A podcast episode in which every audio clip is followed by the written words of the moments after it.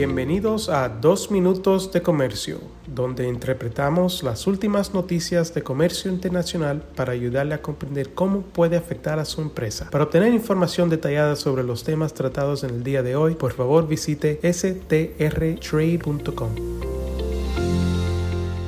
Soy Álvaro Ferreira, consultor independiente con Sandler, Travis Rosenberg, y hoy es martes 28 de marzo de 2023. Tras el reciente lanzamiento por parte de la administración del presidente Joe Biden de una nueva iniciativa para impulsar la cooperación comercial y económica con Latinoamérica, legisladores clave en el Congreso estadounidense también están poniendo su granito de arena para promover dichos lazos.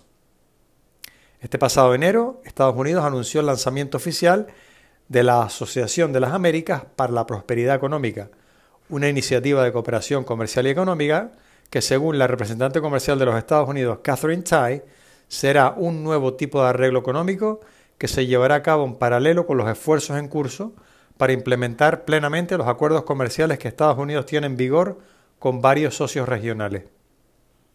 Afirmando que, abro comillas, necesitamos nuevas herramientas para abordar los nuevos problemas que darán forma a las próximas décadas, cierro comillas, Tai dijo que la APEP se centrará en temas como la erradicación del trabajo forzoso, el aumento de la resiliencia de las cadenas de suministro, el fomento de la innovación y la lucha contra el cambio climático. Esta iniciativa incluye inicialmente a Barbados, Canadá, Chile, Colombia, Costa Rica, Ecuador, México, Panamá, Perú, la República Dominicana y Uruguay, pero podría expandirse en el futuro.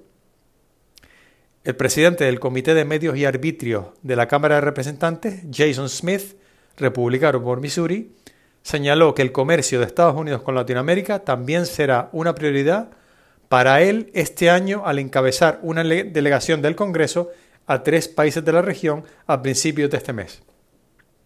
En México, Smith elogió la reciente decisión de ese país de implementar un requisito incluido en el acuerdo entre Estados Unidos, México y Canadá de prohibir las importaciones realizadas con trabajo forzoso y enfatizó el papel que México puede seguir desempeñando en la recuperación de las cadenas de suministro clave de China a Norteamérica.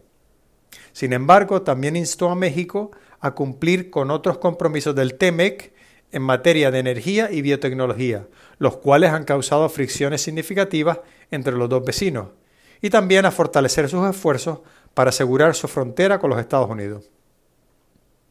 Durante la visita de la delegación congresual a Ecuador, Smith se centró en ayudar a ese país a, abro comillas, contrarrestar la creciente influencia de China en la región, cierro comillas.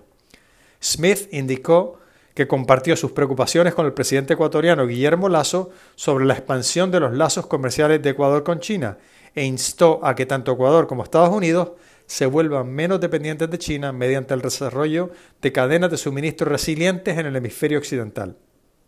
También agregó que la utilización de la política comercial y fiscal estadounidense para lograr este objetivo es una de sus prioridades. Adicionalmente, Smith favoreció cambios en el régimen de licencias de importación del Ecuador y de sus aranceles variables, que dijo, abro comillas, hacen que sea muy difícil para los agricultores estadounidenses incluidos los productores de carne de res y de cerdo, exportar a Ecuador. Cierro comillas. En un acontecimiento relacionado, la semana pasada se presentó un proyecto de ley en el Senado estadounidense que haría que Ecuador fuese elegible para ser designado como país beneficiario bajo la Ley de Recuperación Económica de la Cuenca del Caribe, la cual provee varios beneficios arancelarios a sus miembros. La delegación congresual también viajó a Guyana, donde Smith nuevamente enfatizó la importancia de superar a China y ayudar a los países de la región a minimizar su exposición al gigante asiático. Guyana está experimentando un aumento masivo en la producción de petróleo en alta mar, en la que participa China, dijo Smith, por lo que en respuesta destacó cómo Estados Unidos puede liderar el desarrollo, la extracción y la venta del petróleo de Guyana para intentar frustrar los intentos de China de lograr el dominio en el sector energético.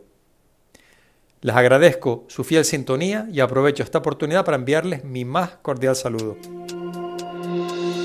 Con profesionales en nueve oficinas, Sandler Travis Rosenberg es la firma de abogados más grande del mundo dedicada a asuntos legales de comercio internacional, aduanas y exportación. Este podcast es exclusivamente para fines informativos y no constituye un servicio legal. La contratación de un abogado es una decisión importante que no debe estar basada solamente en publicidad. Pídanos que le enviemos información gratuita por escrito sobre nuestras cualificaciones y experiencia. Envíenos un correo a strespanol.strtrade.com.